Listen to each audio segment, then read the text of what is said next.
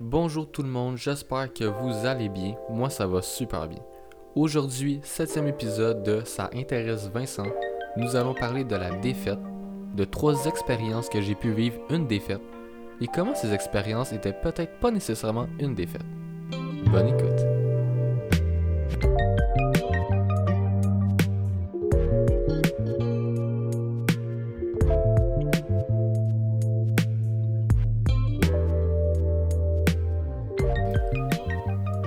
Simplement pour vous mettre dans le contexte du, euh, du sujet du podcast qui est sur la défaite, j'ai envie de vous parler de mon expérience que j'ai vécue il y a deux, trois semaines environ, qui était ma première ré- résolution de cas marketing avec mon équipe qui est super.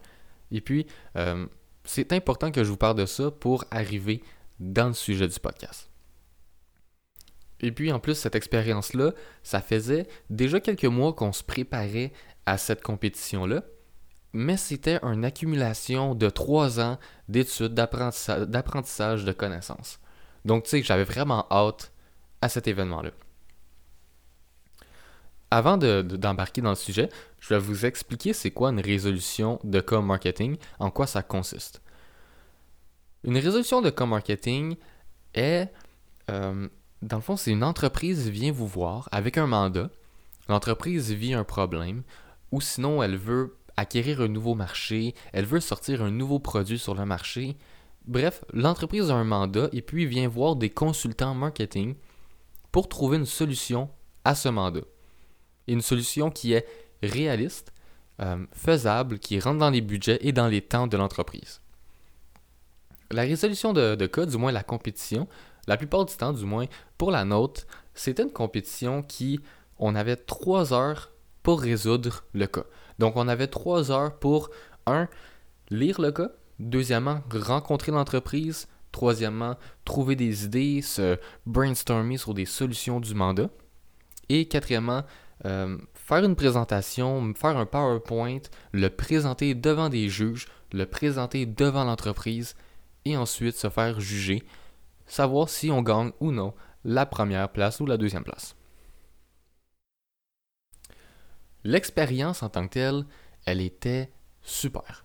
C'était ma première compétition de cas, de résolution de cas marketing. Et puis, je, regrette un petit peu que c'était ma première depuis 7 ans. Mais ça, je vais embarquer justement, euh, je, vais, je cette partie-là un peu plus tard pour vous mettre dans le contexte encore. Donc, euh, la journée de notre euh, compétition, on commence, on rencontre l'entreprise, le mandat il est super, le mandat il est vraiment le fun.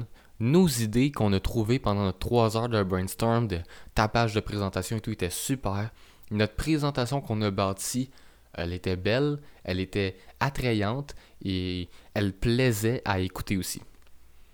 Donc là, on présente devant les juges. Moi puis mes, mes deux coéquipiers, on fait une job super. Euh, c'était vraiment notre meilleur selon nous. Euh, parce que avant la compétition, dans le fond, on s'est pratiqué. On a fait des, euh, des pratiques de résolution de co-marketing. On en a fait beaucoup ensemble, no- notre, moi et mon équipe. Et on en a fait aussi dans nos cours avec d'autres personnes, d'autres membres. Donc, on était prêts. On était préparés, on était pratiqués.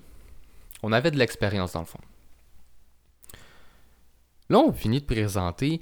Les juges on peut voir qu'ils sont, ils sont, contents, d'avoir vu ce qu'on a présenté. Ils sont satisfaits. Là, ils nous posent des questions. Il y a une question qu'on a accroché un petit peu, qu'on savait pas trop trop comment bien répondre, mais par contre, les autres questions qu'ils nous ont posées, on s'est bien débrouillé, c'était super. Aucun problème à ce niveau-là encore. Donc, le feedback en tant que tel, autant au niveau non verbal qu'au niveau verbal, on le ressentait bien. On avait confiance de gagner. On avait confiance d'être deuxième ou première place au moins. Parce que dans cette compétition-là, il y avait simplement deux prix. On était contre 10 équipes et il y avait seulement deux prix. Puis on était sûr de gagner au minimum deuxième place. Parce que notre performance était super. Maintenant, euh, par rapport au sujet du podcast, vous pourrez comprendre que malheureusement, on n'a pas été première, puis on n'a pas été deuxième place non plus on a eu une défaite. Puis une défaite qui elle nous a, nous a fait mal. Elle nous a fait mal parce que c'était carrément un trois ans de préparation, d'apprentissage, de connaissances, avec un quelques mois, euh, un bon, un bon 3-4 mois où qu'on se pratiquait, qu'on en faisait dans nos classes, qu'on en faisait en dehors de nos classes. Donc, on sentait prêt. Puis en plus de ça, ben, on s'est dit que c'était notre meilleure présentation depuis le temps, depuis qu'on se pratique. Donc, le fait de ne pas gagner, on s'est posé la question, mais nos efforts, ils ont été où?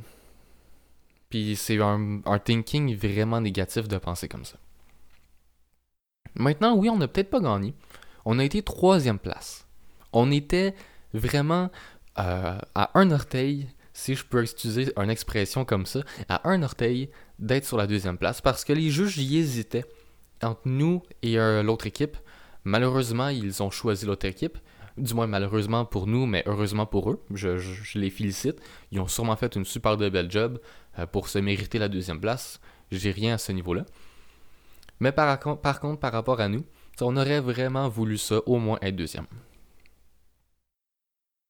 Et puis, quand on a appris qu'on n'avait pas gagné, puis qu'on avait gagné troisième place, moi je me suis dit, ah mais c'est pas une défaite ça. Oui, oui techniquement on a perdu. Oui, techniquement, on n'a pas réussi à gagner un prix. On n'a pas réussi à, se distinguer des autres équipes. Mais par contre, on a pareil fait l'expérience au complet. On a pareil été troisième place. On a pareil, on s'est pareil distingué de sept autres équipes en tant que telles. Et ça, c'est, c'est pas une défaite selon moi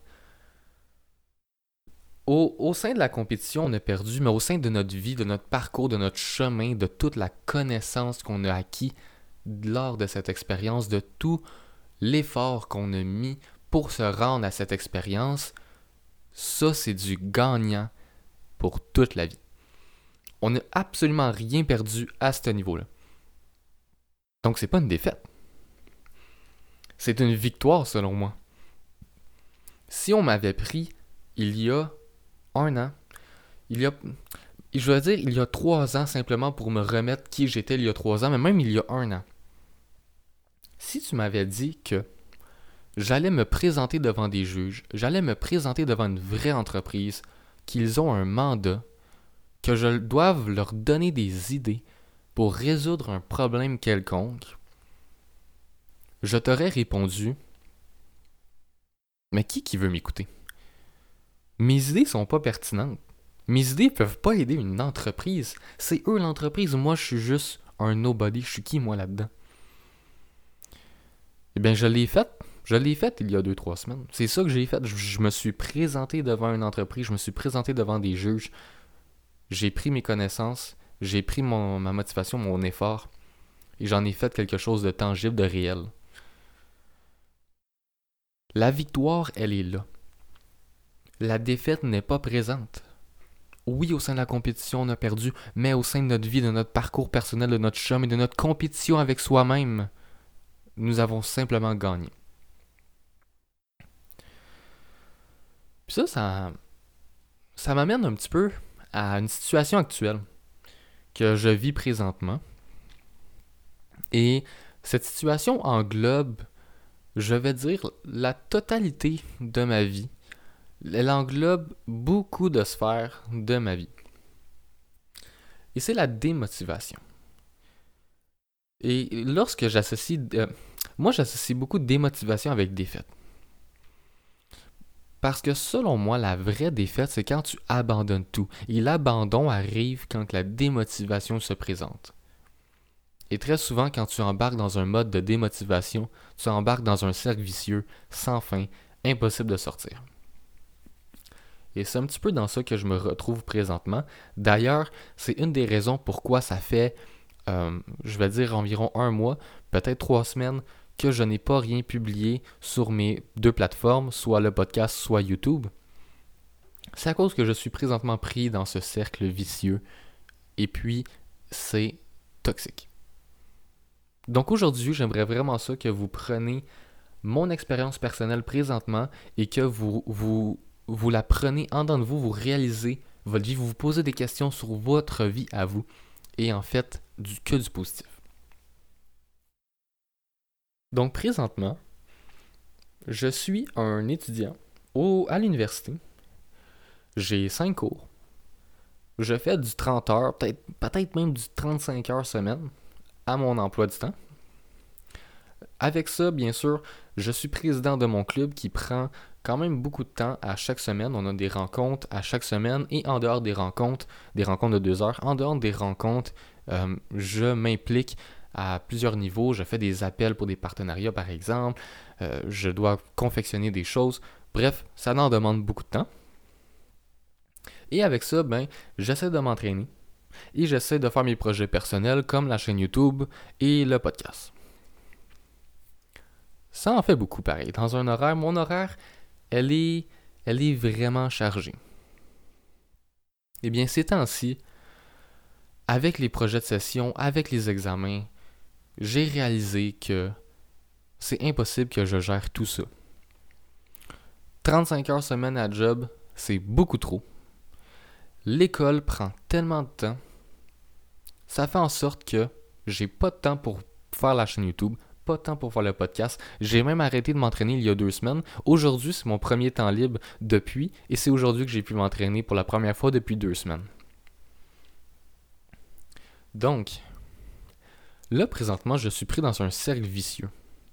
Un cercle où j'ai tellement d'obligations, de, deadlines qui arrivent en même temps, mais je suis pris, par exemple, à la job, mais je suis pris, par exemple, dans des cours à l'école.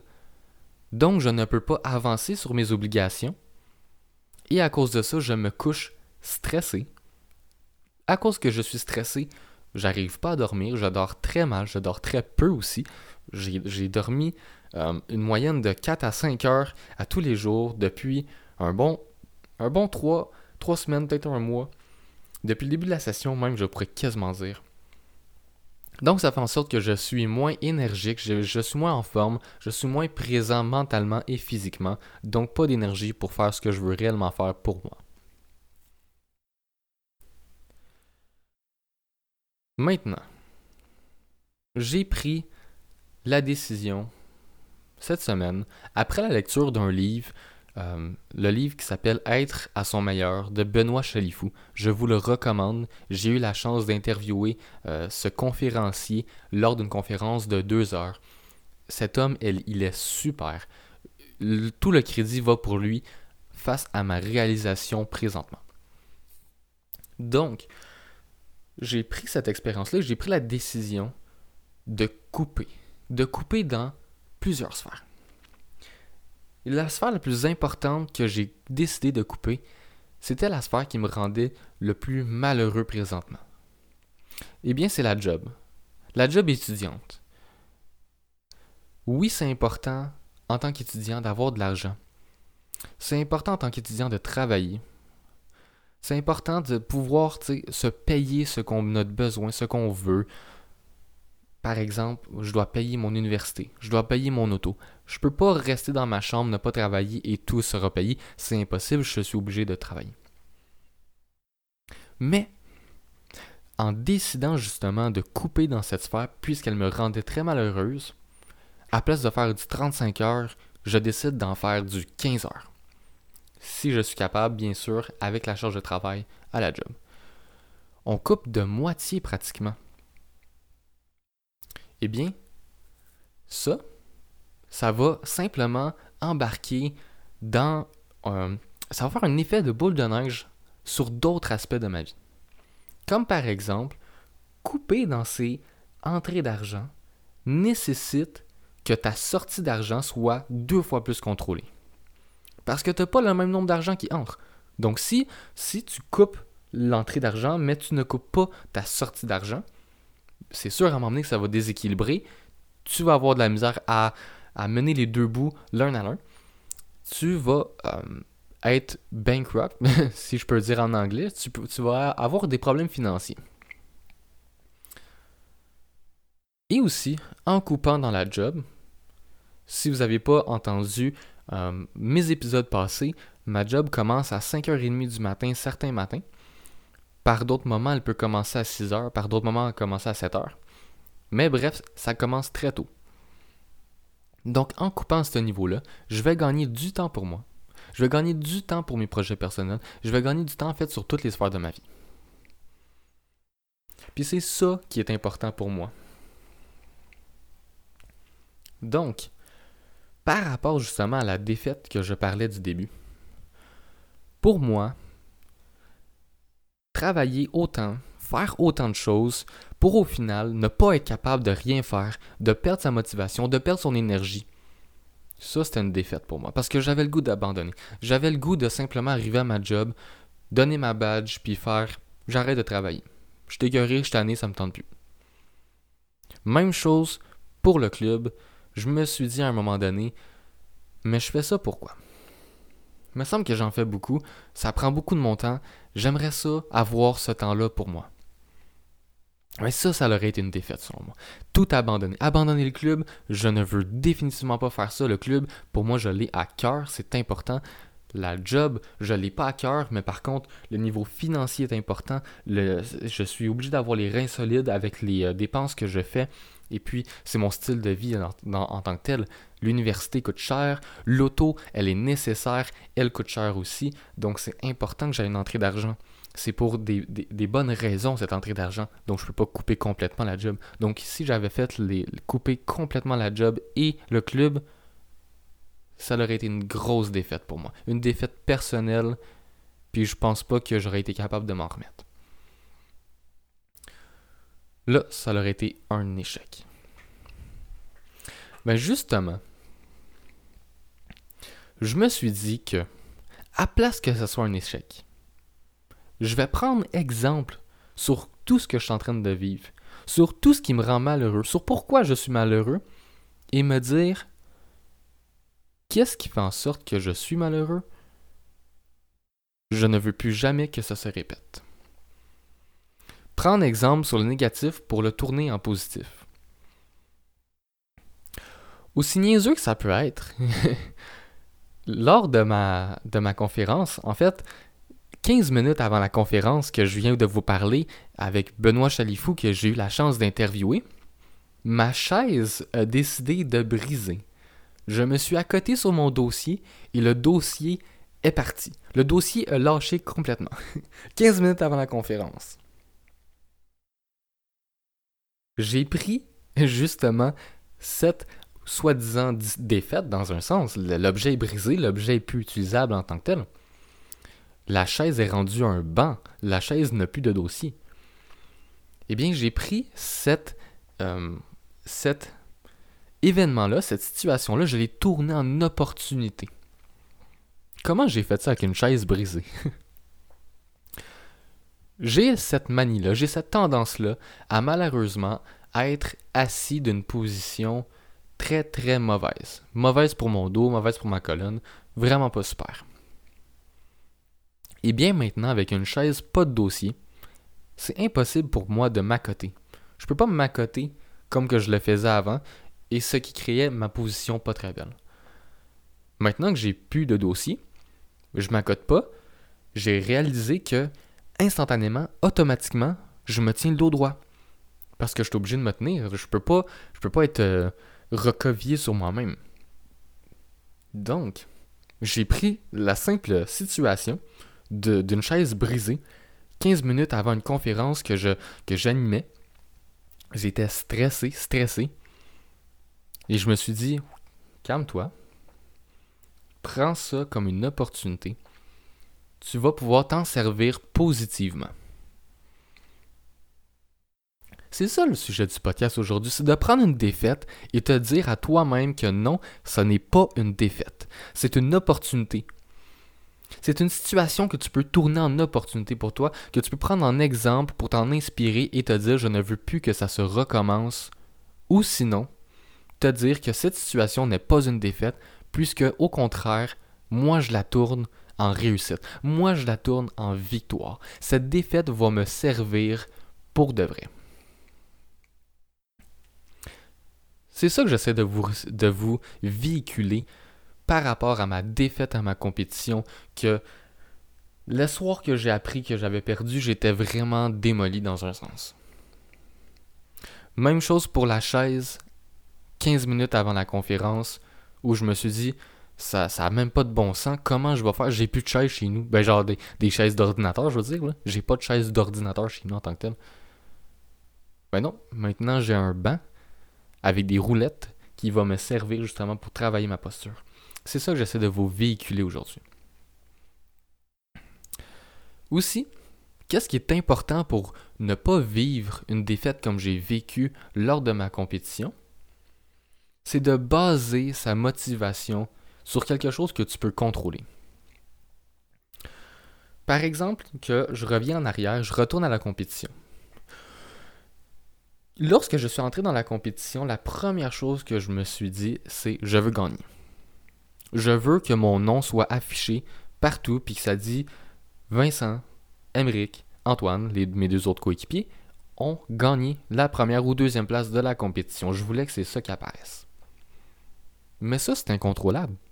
Je peux pas contrôler la performance des autres équipes, je peux pas contrôler ce que les juges vont penser, je peux juste contrôler ma propre performance à moi.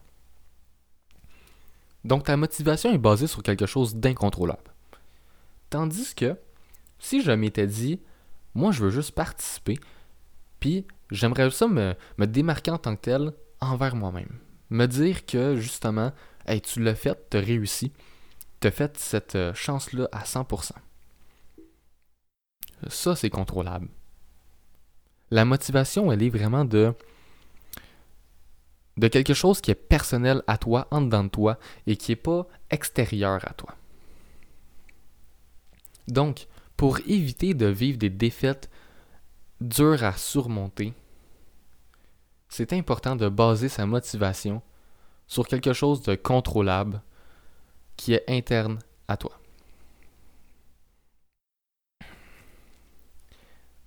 La vraie défaite, c'est quand tu abandonnes tout.